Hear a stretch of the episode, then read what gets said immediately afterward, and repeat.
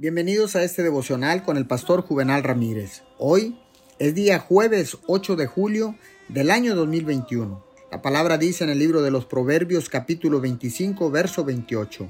Como ciudad sin defensa y sin murallas es quien no sabe dominarse. La gente suele decir que no tiene dominio propio.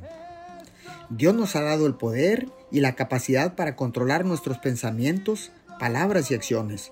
No debemos tratar de controlar a otras personas y no podemos controlar todas las circunstancias alrededor de nuestra vida, pero podemos controlarnos a nosotros mismos. El dominio propio es una realidad, un fruto de la vida dirigida por el Espíritu Santo.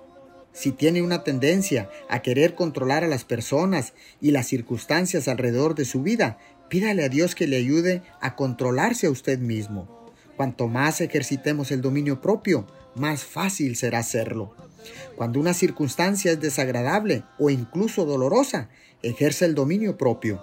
Ore inmediatamente pidiéndole a Dios que le ayude a controlarse y a tener una respuesta piadosa a la situación en lugar de una respuesta emocional.